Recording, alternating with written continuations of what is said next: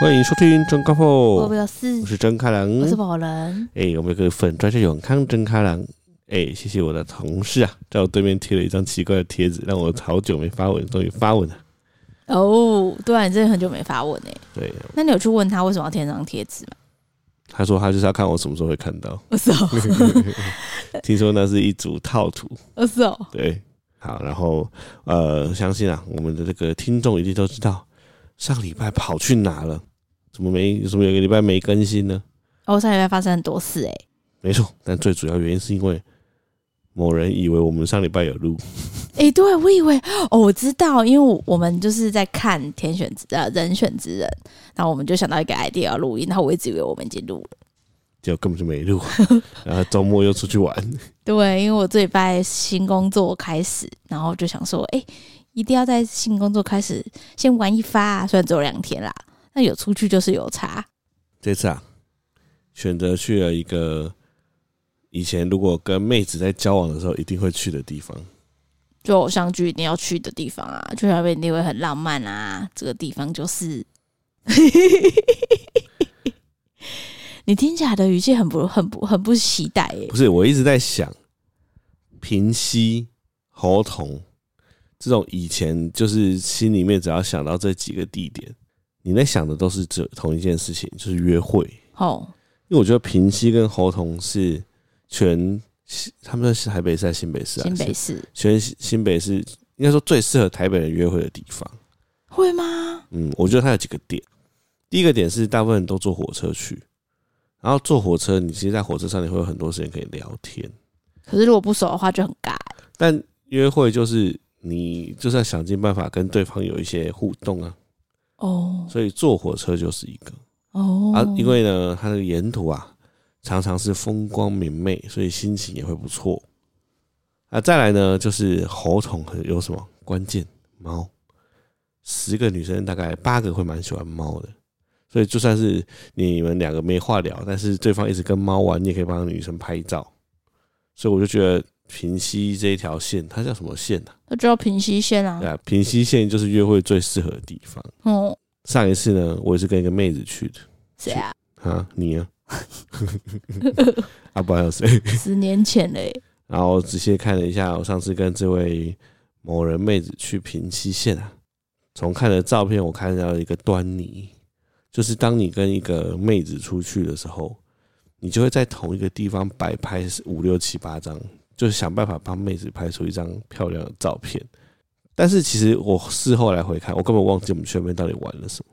就是只有放天灯吧，我记得，我只记得放天灯，其他我都忘了。我只记得就帮你拍了几张很漂亮的照片。有吗？有啊。有吗？看，那不是平息，那是万古，万古那不是十年前。那个大概是五年前，我跟大家那个科普下，平溪线呢有非常多车站。我们十年前刚交往的时候去的点叫做平溪，但是我们在中间交往到中段的时候，其实没有再去平溪，我们选了平溪线另外一个景点叫万古车站。那万古车站是近年新兴的一个车站景点，就是它非常荒凉，它它是一个非常小的站，但是它有一个非常著名的景点是三层瀑布。它有一个非常美的步道，所以非常多部落客啊、网美会这边拍照健行。所以刚刚曾康讲的那一段那些照片是在万古车站。我们在十年前平行平行线唯一拍的一张照片，是我们两个拿天灯，笑得很开心。有这回事？有，完全没有找到。Facebook 还有跳出来，Facebook 还有跳出来，假的。对，我就是搭着你的肩，然后两个笑得超开心的啊。那时候我都没有皱纹。那你还记得？那你还记得你天灯写什么吗？我可能写一些，因为那时候你要当兵，那时候我们刚从欧洲回来，你要刚交往嘛，然后你要去当兵，所以我应该写一些什么当兵顺利啊，然后什么之类，勿忘我，勿忘我。我记得你写什么啊？你就写什么，希望对面打卡成什么啊哥？哦，对对对对，我就写什么对面的大屁股怎样怎样。对，然后路人就经过都是看一下你的屁股到底是多大。对，超级的。哦，对耶。对，那才是十年前好吗？天呐，二零一四年的九月十四号。对，哦，我看到我那时候有够瘦的了。哦，我那时候超瘦，那时候人生最瘦吧，因为要当兵了。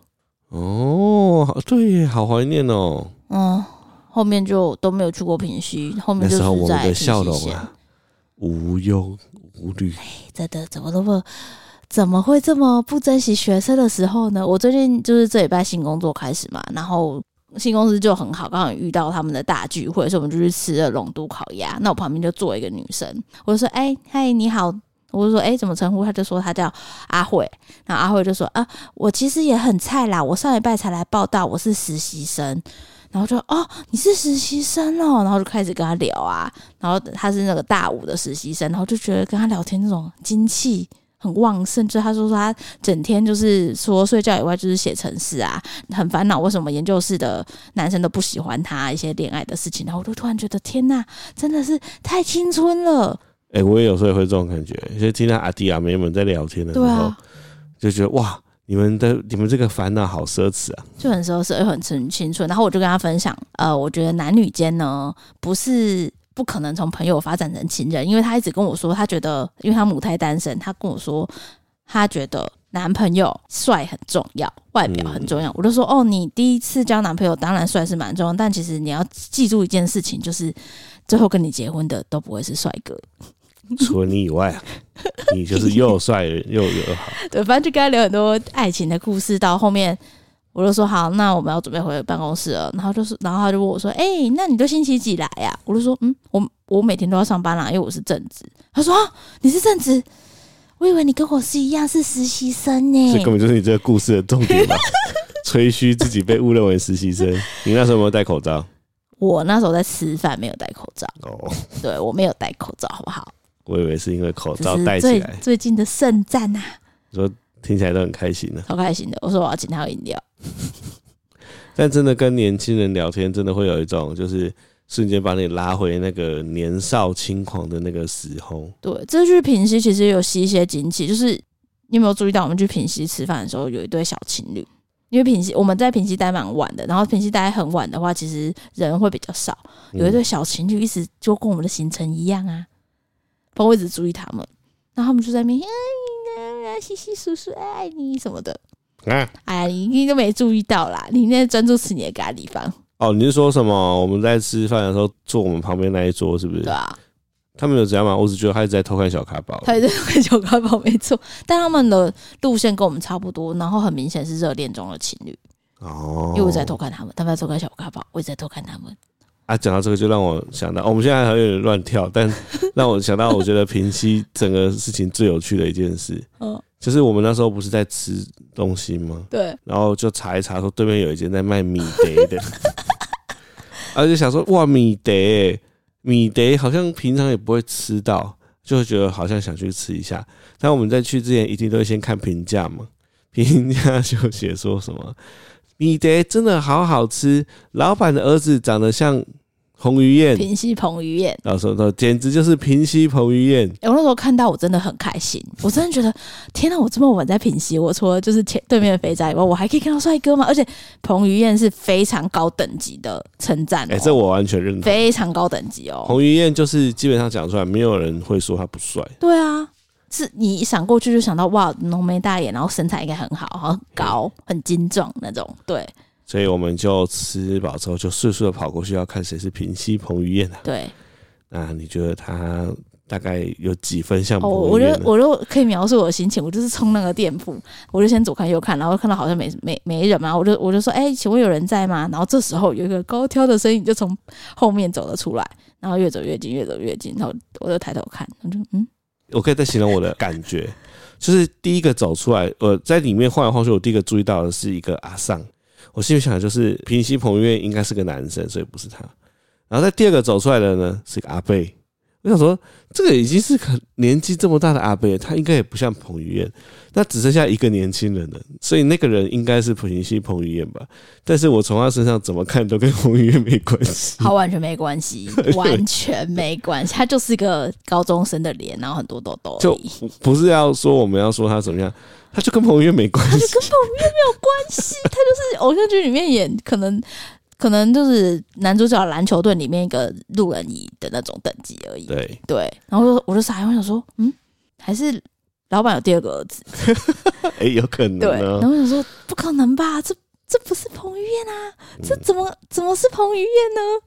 我其实有点难过，你也难过，都有点难过。我，我觉得很好笑。我这个收，我今晚的收我就是想看彭于晏配米 day，就没有。因为那个我们在吃米 day 的时候啊，他妈妈就骂他说：“你桌上桌上的碗怎么不收一收？”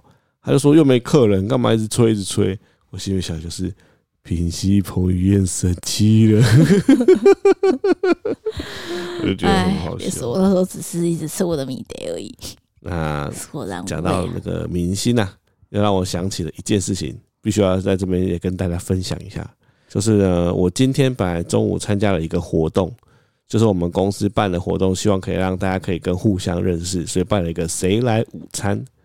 对，就是你可以自己报名，那所有报名的人呢，就可以一起去。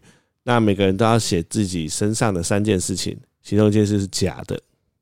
哦，我之前玩过这个。对，那我就想说好，我就报名了。那我写了三件事情，第一件事情我就写曾经因为永康玄彬的称号上新闻。那第二件事情呢，我写的是什么？哦，曾经发生过火灾，身上烧光，只剩下一只手机跟一个钱包。然后第三个就是跟我工作有关，这样。那反正我因故没有办法去参加这个谁来午餐，但是因为我同事有参加，所以他有看到我写的，所以他事后就过来说：“哎、欸，就虽然你没参加，但有有一个我实在不太懂，就是为什么你是永康玄彬？” 他说：“我觉得他的心情可能跟我们看到那个平西彭于晏的心情是一样的。他”他他认真的请问我为什么叫永康玄彬？我说。啊，你可真别说啊！你现在 Google 永康玄彬都是我啊。结果这个回答让他有点愤怒，他说他还蛮喜欢玄彬的，真的懂哎、欸，对，真的跟大家分享、欸。很可惜耶，你竟然没有去，对吧、啊？没办法，就突然有事没办法去。哇，你这很难猜哪个是假的、欸，不过要是我的话，我一定猜第一个是假的。我想说，眼前这个人怎么会是玄彬？跟玄彬根本没关系啊！到底脸也不像，身高也不像，体重也不像，哎、欸，还不是你搞的。你搞的，你搞的啦！你送你送人家生日礼物，花篮上面写永康。不是，我是送你情人节花束。他还说自己是家里孙艺珍。对，这还好啊，这没有很差很多。还有什么马东石？马东石朋友，反正就是这样。哦，好，我们回到我们的平息之旅。哦，反正呢，为什么会规划平溪？是因为觉得小咖宝没有坐过火车，因为他坐过高铁，高铁坐过汽车，汽车。然后反正就帮妈妈收紧，因为我们九月要去日本，想说不行，我们一定要让他就是有那种不同交通工具的磨练，所以就想说啊，不然就是安排个火车好，因为我们也很久没搭火车了吧？哦，是真的超久没有搭火车，对，所以我就想说，哎呀，那就不如小试身手去个新北市好了，就就挑了平溪。对，那那时候就是你知道。上次在牡丹的那个行程，大家都知道我很喜欢找一些很偏门的民宿之类的，所以这次呢，我用一样的方法找了一个非常偏门的民宿，它叫皇宫民宿。而且这个民宿啊，它生在一个。我在想说，这到底是什么地方？我们很常这样哎、欸，要去一间民宿之前，都会觉得这到底什么鬼地方？怎么都没有人？那是只有你，你每次都被我带到某个地方了，就说这哪这哪这哪里啊？我为什么我们在这里啊？我是被骗的。对，因为有的时候这到底是哪里？这是哪里？结果没想到是一间我觉得超屌，让你瞬间回到日本的民宿。是不是？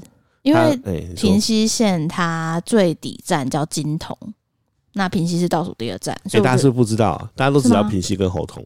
哦，其实中间还有很多站，很多站啊，像刚刚提到万古就是其中一个，然后金桐是最后一站。嗯，对，所以我就想说，哎、欸，那就是我们要去平溪跟猴硐的话，那就反正不用差太远，那就住金桐好了。因为，因为那时候找不到嘛，住宿也不多，住宿也不多。对，那那一间呢，我觉得蛮屌的是，那是以前日治时代矿工的那个矿长，因为那个是日本人嘛，所以矿长跟副矿长的家。哎、欸，所以他住住起来就是古色古香，就是完全日本的配置啊！那、啊、里面都是榻榻米。哎、欸，其实住起来榻榻米真的很适合带小孩，因为你不用担心他从床上滚下去，这一点很重要。对。但那个日式啊，随之而来的缺点呢，也很原汁原味，就是它基本上没有隔音可言。对，就是它基本上我们跟隔壁房间只隔着一道，那个叫什么？纸门，纸门，对，合适的那种纸门，然后用布帘拉下来这样子而已。我可以跟大家分享一下那个隔音差有什么状况，就是我们在房间里面，那因为那个纸门呢、啊，外面用那个布幕把它盖着，所以其实小咖宝不知道那是什么然后就我就坐在小高，就哒哒哒哒哒哒哒就冲过去，然后两只手很大力的打在那个布幕上面，打下去，砰！然后听到对面就一起“哦，啊，什么声音？”然后就突然一阵寂寞，我就把因为我把小卡宝抱走，就差不多是这样，就是任何的一举一动，对面都听得清清楚楚。对，对面在聊什么？如果不是那种放低声音的，我都听得到他们在聊什么。真的。真的，所以其实我们，因为我们先 check in 嘛，然后小咖宝睡死，我们就就躺在里面。就后面来的那一组家庭客，他们不知道隔音怎么查，他们就一进来，然后就开始聊说：“哎呀，我们等下要去哪里啊？是五点半要吃饭了什么？”就我全部都默默的听在耳中，然后根据他们给的资讯开始 Google 说：“哎，对，那等下要去哪里吃饭什么的。”然后是那个。曾康睡很，不小心睡着了，对，然后开始打呼，然后 对面对面就开始不讲话，干，怎么有人在打呼？对，他们他们就开始，他们本来讲很讲话很大声，然后就开始默默不讲话，然后就变成，哎、欸，就是等一下要去哪里？对，他们不敢讲话，对，隔音是真的蛮真的蛮差，但那间真的蛮厉害，那间整个就是房间几乎都木头木造快木做的，那老板也很厉害，嗯，对吧、啊？老板一进去，我以为。我以为他是黑道诶、欸，真的，他就嚼槟榔在那边。他说：“哦，收房费借给我。”然后我就：“哦，好。”然后请问有付早餐吗？哦，我们这里没有付早餐哦。哎，我帮你买的话加钱，一分六十五。我就：“哦，好。”反正就是这种很吊儿郎当的老板。对，但后来跟他聊起天来，才知道他其实人超好的。对，还有跟我们分享了那边的故事啊。三十年前呢，哇，他跟我们分享了很远。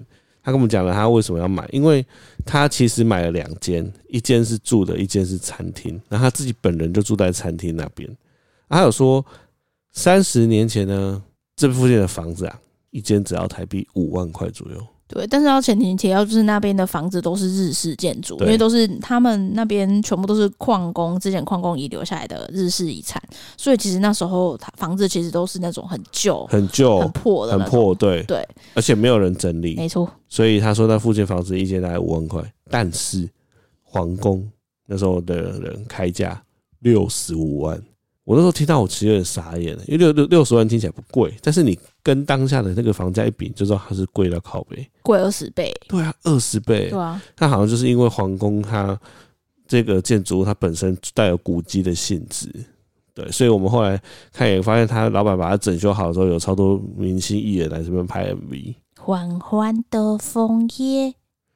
怎么布满了思念？是叫是叫什么？你在唱哪一首歌？周杰伦的、啊。周杰伦。周杰伦的风啊。风怎么哪是这样唱？风嘛，不是吗？缓缓掉落。缓缓掉落的枫叶下思念。对。然后嘞？忘记了。哦，反正就是周杰伦有去拍 MV 啦。应该说周杰伦的风是在那边拍的。对。反正就是我觉得他保养的蛮好的啦。对，所以是一间蛮不错的民宿。那回来说到大家台铁啊。我有个感触，就是我们搭高铁的时候，常会开玩笑说，抱着它就像是在抱那个黑尾鱼嘛。但台铁呢，因为它的位置比较宽，所以你可以让黑尾鱼站着，但基本上你就是抱更久的黑尾鱼。抱它会累，会累到我，我就靠在行李箱上睡着。我们都是很体贴的，就是你睡着呢，我就会抱那只黑尾鱼再接过来。然后那只黑尾鱼其实也是濒临想睡觉的边缘。就是一岁小孩有一种特色，就是你只要没有让他睡午觉的话，他就会进入一种酒醉状态。对，酒醉疯癫的状态，他就开始胡言乱语，然后开始一直活动力很强。然后如果你不让他做什么，他就会大叫。对对。但平溪线的火车啊，真的跟大家推荐。它有个最大的特色是，你可以去火车头。对。那火车头呢？你除了可以看到那个呃，从最前面的视角看之外，它旁边就是驾驶室，你可以跟驾驶员的那个列车长直接聊天。啊，列车长就会跟你分享很多这个火车的特色，比如说，因为它随时都会有行人闯入，所以它开得非常慢，它时速只能在三十公里左右。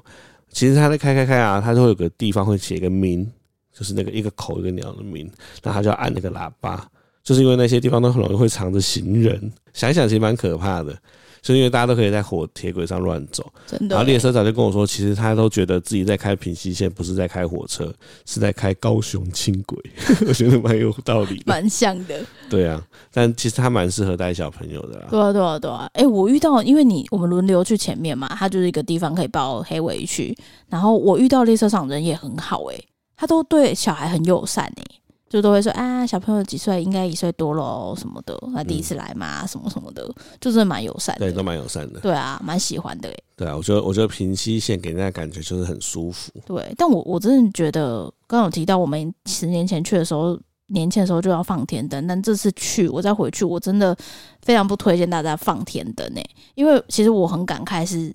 我在最前面的时候，就是我在黑尾去最前面的时候，一沿路对沿路上，我都看到树上啊、铁轨啊、房子的屋顶啊，都有天灯掉下来的残骸。嗯，对。然后，因为我们在平溪等车的时候，其实我们也亲眼看到一个天灯从 它，它就是从我们很远的地方，然后就放上去，然后我们就说啊，有灯呢，天灯呢，然后就慢慢就是飞飞飞飞飞飞，大概五分钟嘛，火就熄了，然后就。掉到我面前，然后我那时候就觉得说，哎呀，如果火车经过的时候，它刚好掉在火车前面，那不是很危险吗？嗯。然后以及就是它掉在那边，谁要去捡啊？嗯，对啊。我觉得大家对于平息放天灯应该都有画面，就是一群人拉着，然后烧一烧，就哎三二一放手就上去。但真的很少人真的会看到死掉的天灯长怎样，而且很少人看到天灯线在你面前掉下来的样子。对，我们就好巧不巧就看到一个。对，但我自己觉得让我有点胆战心惊的是，因为它通常都是火在烧烧烧烧到快要没火的时候，那它就没有动力往上了，所以它掉下来的时候，其实它是这样一直一直旋转旋转掉下来。然后因为我们看得到天灯，所以还有火亮亮的。它没有火的时候，其实看起来超暗淡的。对。啊，掉下来的时候，有时候还会有余火，对，就会觉得有点危险。而且我们有看到有一颗是掉在树上面，但还有火。对啊，所以我就觉得哇，其实这个蛮危险。然后我在那个火车前面的时候，我有跟列车长稍微聊了这件事情。我说：“哎，你们这样开会遇到前面有天灯吗？”他说：“也是会，但他说这些区公所都必须每天都要派人去清理。”哦，是哦，对啊，所以每天都会有人清，每天一定要清。他说：“不然真的太多了。”对啊，对啊，所以我觉得。我觉得这也是在发展观光上面需要思考的事情啦，就是天灯它造成的污染啊，或者是它可能引起的火灾。其实，因为我在想，比如说那些都是木头的房子，如果它掉下去烧起来，不知道会对啊，直接炸掉，真的。对啊，或者它责任要怎么样归属？真的。但也必须坦白说啦，你其实没有办法禁止，因为它已经成为。平溪线的一个不可替代的代表，没错没错，它甚至已经变成一个台湾观光资源的代表了。你看有多多的电影都要拍去停平溪放天灯，所以它已经不可取代。我觉得唯一能做的就是把它环保化。嗯，对，就是你可能弄的东西尽量越来越越环保越好。对啊，的确是。但现场真的蛮蛮震撼的，坦白说，因为。那个就看到那个死掉的天灯在我们面前这样掉下来的那个感觉是真的很，哦，那是很震撼，我这是很承认，因为之前我放天灯都没有看过这种状态。对，但我真的也觉得，因为我们在搭平溪观光列车的时候，平溪真的是个外国客一定会去，因为我们去的过程中就有，有香港的啊、泰国的啊、菲律宾的啊，超多观光客，然后每个人都很开心。还有韩国，对，我就觉得。这的确是不可取代的观光资源。是啊，对啊，所以这也很两难呢。没错，但就是我觉得那个，当你是跟妹子去的时候，跟跟你是跟小孩去的时候，哦，真的完全不一样，就不太一样。真的，妹子去谁会管这个啊？跟小孩去还有一个最大的感觉是，你会对烟味超敏感的。我都会觉得说，到底为什么这个国家可以放任大家在外面到处随便抽烟？因为你看，我们去日本，日本都会有一间一间的吸烟室，抽烟的人就在那里面。但我们在台湾，你常常不管是去玩，还是你走在现在走在路上，就是很多人就在路上抽烟。我觉得那个烟味迎面而来，真的会让人家觉得超北宋。真的，我现在都已经闻到烟，我就开始下意识会找说哪里哪里对哪里在哪里。而且有些人甚至是叼着烟走来走去啊，或骑车或干嘛的，然后这一路上全部都是烟味。嗯，我觉得这个是有小孩跟没有小孩之间对我。最大的一个感触，以前可能就不会觉得怎么样，现在就觉得说，哎，为什么我小孩要闻你的二手烟啊？对不？对，就是这样。哎呀，其实有小孩之后改变很多啦，像我们最近去平溪啊。真开朗，只要看到带两个小孩的家庭，就会多看两眼。因为我们两个最近在讨论要不要，其实是因为二宝这件事情，是因为那两个小孩的妈妈有够辣的。气死我了啊！我这也是我会想，就说我每次看到两个小孩的妈妈，我都会多看几眼，就想说，为什么她身材可以保持那么好？应该是有钱人吧？不然怎么可能这么那么瘦？怎么可能？她不用带小孩吗？哎，真的，这一次我出去有个很明显的感觉，就是有很多妈妈。在生完之后，他还是很会打扮，那就那种感觉就会让你觉得哇，其实这样子也是很赞的。哎，不是，我们也很想要打扮，好不好？重点是。就就举例而言，最近今夏流行就是那个很露奶的那种，就是要穿很低的，然后穿小肚肚露小肚肚的那种。然后我这次去呢，也有尝试穿着一件，就是稍微露个奶，虽然我没奶，然后露小肚肚的这种。你怎么知道我这样？但就是妈妈要穿这个就是很烦，因为小孩就是一会儿一直拉你的奶。哦，对，就是他一直把你往下拉，然后一直拉，一直拉，一直拉，然后你就一直往上，不然你就曝光给大家看嘛。所以其实妈妈不是不想要打扮，是妈妈想要舒服一点哦，好吗？OK，我跟你说，拜拜，打包票，那个那个 二宝辣妈，她也是有钱人，看她老公都知道。为什么看老公知道有钱？也是她老公也是穿，就是感觉也是穿的很得体，不像是我旁边那个宅男 穿的很得体，得体。那。别人会觉得我们看起来是什么样的爸妈呢？啊，爸爸在当保全，一起考，没有，就是小资族啊。哎、欸，我跟你说，职业妇女，啊、你只要撑住小孩，跟稍微不要变胖，已经很辛苦了。你不用再要求他要穿什么很辣的，那是给你的 bonus 而已。OK OK，没错。但话说这么说啊。在看到了二宝辣妈之后，隔一天某人也穿的越来越辣了。哎，别说了，结果他一穿很辣，就遇到下暴雨。对，没差啦，这倒是倒是其次。但我一直觉得这次旅程呢，我们看到两个小孩的家庭都会一直看，因为我们最近就在讨论要不要二宝这件事情。没错，我们就是步入大家的后尘，先想要不要生小孩，再来就是想要不要有二宝。但我们现在还在一个矛盾期，就是因为整行他没办法接受有两个小小男生。没错，对，因为你不能选择性别嘛。那假设赌错了，这次是个男的，他觉得他没办法接受。我目前无法接受。你那天还跟我说，哎、欸，有一个男的还好像还不错，大概就是这样子吧。但是我是每天都在变，我可能昨天睡前就说啊，还是生一个好了，然后今天早上就说还是不要生好了。什么了？两次这样讲不是一样意思？是昨天说生两个，对，昨天生两个，脑雾哦。然后今天说不要，只生一个。对啊，没差啦。我尊尊重女方啊，毕竟女方最辛苦。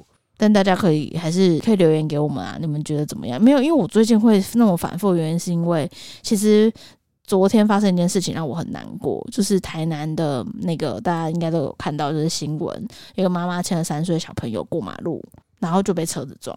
嗯，因为这件事情，因为我就不小心看到那个影片，我真的非常非常非常难过。嗯，我觉得所有有小孩的爸妈看到影片都蛮难过的。对，因为因为其实如果你没有小孩，你没有体会那种痛，但是其实如果你真的有小孩，养小孩真的。不是那么容易，你从怀孕要辛苦把他生下来，好不容易拉拔过一岁，然后他甚至长到三岁了，那是多辛苦的过程啊！对啊，对啊，而且跟他跟小孩的情感累积，那不是什么肇事者说要生一个还你那么简单的事情呢、欸。嗯，那个就是那是那是无法取代的。我觉得那个就是心头肉了。对，小孩子就是你的心头肉，就你会觉得他已经是你人生中占非常重要的一个部分，不是什么。别人可以再送一个生一个还你的那种取代的方式，那不是那种东西，那不是玩具好吗？对吧、啊？所以其实我就一直看到这种很悲伤的事情发生之后，我都会觉得说，哎，小孩子那么可爱，是不是要多生一点的感觉？但这只是感性上，但你只要回归理性，像是我今天为什么又说我不想生，原因是因为我在社群妈妈群组里面又看到妈妈有讨论说，哎，请问大家怎么会怎么想想要生二宝呢？原因是什么？然后我看到大家留言说什么不想很累，怀孕再来一次孕吐受不了，然后生活品质下降，然后我不能再经历一次睡眠品质的的人生，没有睡眠品质的人生什么的。然后看一看就觉得，哎，对，那还是不要生。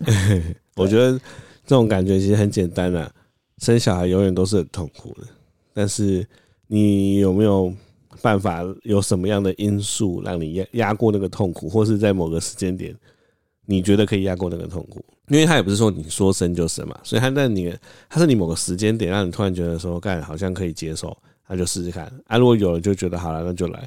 但如果是你没有接受，哎呦，你可能就觉得啊，那我现在还是不行，对啊，我觉得就是这样。好像是哎，没错。我们这个平息之旅啊，怎么跳来跳去啊？也没关系啊，就是这样，我们就当跟大家聊天嘛。对，那那个回来平息啊。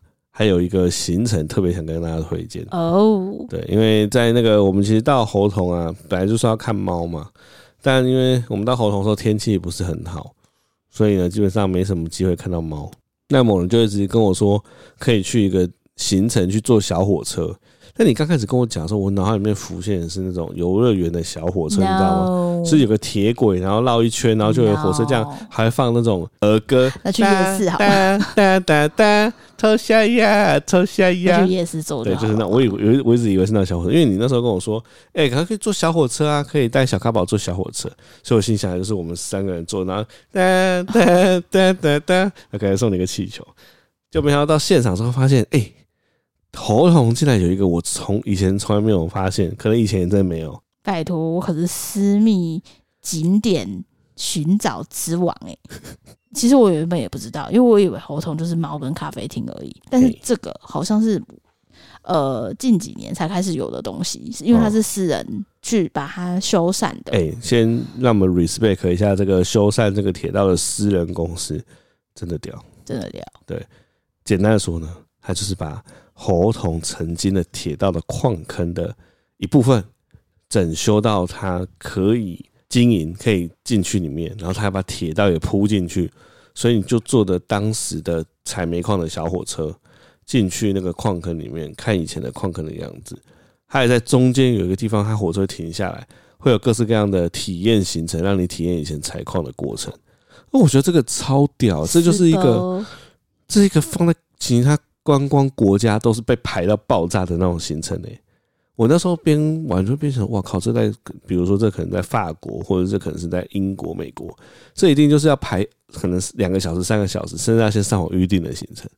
但在台湾的猴硐，没什么人知道。没有，我觉得是因为我们去的那一天，嘿，下雨下太大了。导致观光客变很少。你说大家都不太想要再跑去那？对，因为像因为我们在那个搭火车的时候，其实就有一组家庭客，他们一一踏出火车就哎、欸、下大雨，好，那我们回去好了，就再收回去。因为平溪线其实去哪都方便，所以大家都看到下雨就会想要躲起来了。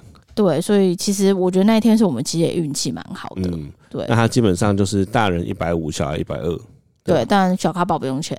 对，因为他才一岁。对，然后他就是呃，在某个地方集合之后呢，就坐上了那个小火车的那个那叫什么？它其实算是它是一个柴油火车头。对对，所以它是用那个柴油车的动力去拉后面的木造，它也不是小火车，它有点像是板车，木造板车。对，然后有个简单的塑胶棚子这样子，然后就把你拉进去。嗯，那那里面的矿坑呢，基本上就是一个以前真正的矿坑。